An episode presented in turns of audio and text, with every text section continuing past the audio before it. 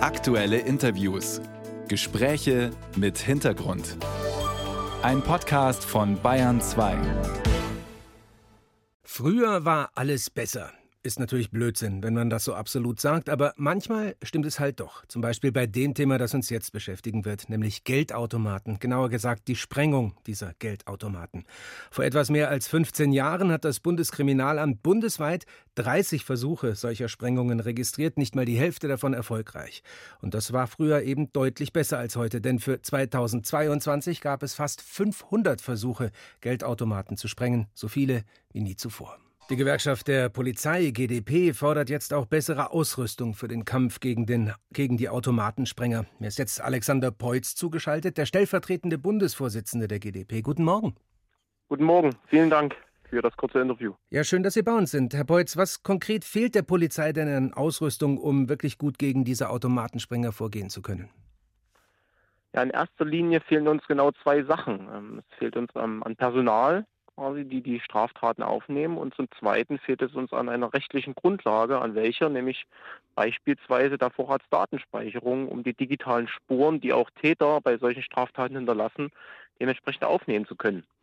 Jetzt habe ich aber gelesen, dass zum Beispiel das LKA in Nordrhein-Westfalen davon ausgeht, dass der Großteil der Taten von einer mehrere hundert Mann starken kriminellen Gruppe in den Niederlanden verübt wird. Das ist kein sehr großer Täterkreis und man sollte doch meinen, auch ohne, dass, wie Sie gerade gesagt haben, mehr Personal eingestellt wird oder dass noch mehr Daten gespeichert werden, dass man da gezielter ermitteln kann. Warum passiert das nicht? Ja, das passiert schon und ähm, das ist auch erforderlich. Wir reden ja hier von schweren Straftaten, die zum einen einen großen Sachschaden verursachen und äh, bisher zum Glück auch äh, noch keinen Personenschaden, nur äh, keinen schweren Personenschaden verursacht haben. Aber nichtsdestotrotz, wenn man sich hier einen Tatort vorstellt, kommt man vor Ort und ähm, sieht ein Trümmerfeld. Mhm. In dem Einspieler wurde ja richtig gesagt, dass hier mit roher Gewalt vorgegangen wird, mit Sprengstoff vorgegangen wird und dementsprechend sich natürlich auch der Tatort darstellt man als Kriminaltechniker sich dann schwer vorstellen kann, ähm, da vielleicht noch einen kleinen Fingerabdruck irgendwo zu finden, ähm, etc. pp. Deswegen sagte ich gerade schon, ähm, für uns ist wichtig, wir haben hier, äh, wir sind hier im Bereich der organisierten Kriminalität, Sie haben es auch richtig gesagt, es sind professionelle Täter, Täterstrukturen. Ähm, und dementsprechend geht man aber trotzdem davon aus, dass auch solche Täter ähm, mobile Endgeräte mit sich führen, welcher mhm. Art auch immer. Und äh, das wäre zumindest eine Möglichkeit, äh, so an die Täter heranzukommen und sie zu identifizieren.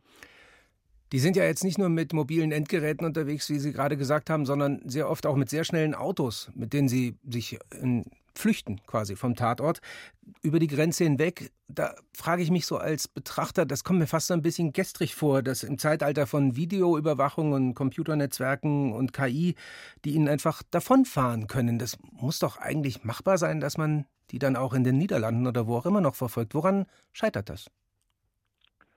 Ja, wir verfolgen ja grundsätzlich erstmal einen präventiven Ansatz. Sie haben es gerade schon gesagt, Videoüberwachung.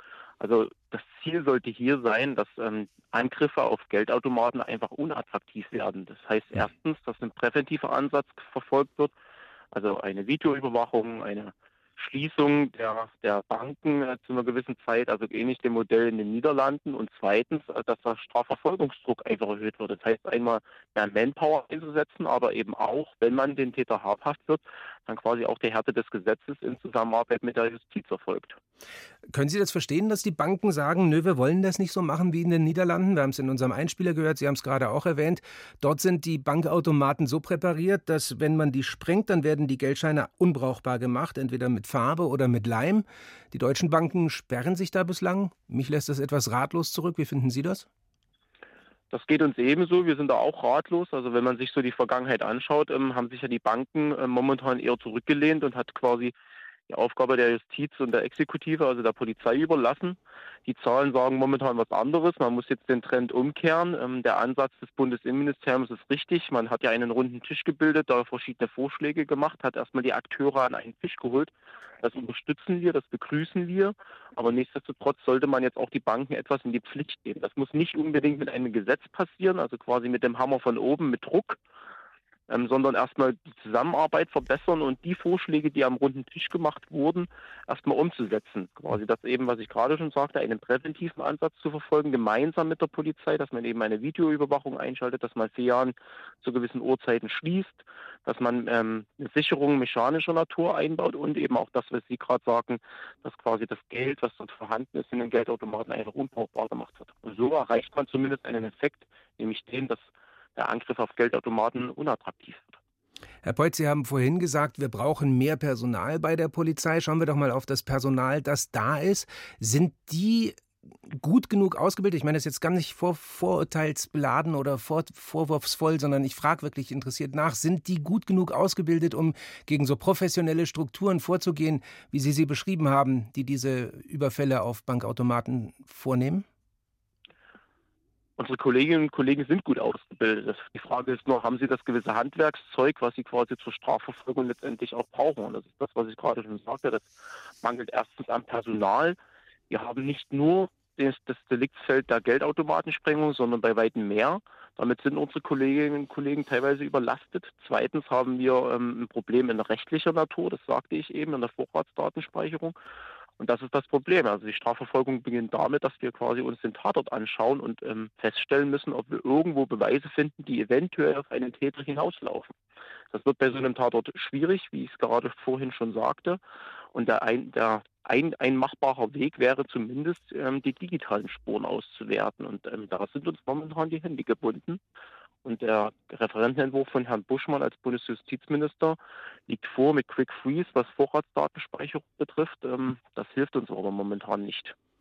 Sagt Alexander Preutz, der stellvertretende Vorsitzende der Gewerkschaft der Polizei GdP, im Gespräch mit der Bayern 2 Radiowelt. Vielen Dank, Herr Preutz. Sehr gern, vielen Dank auch.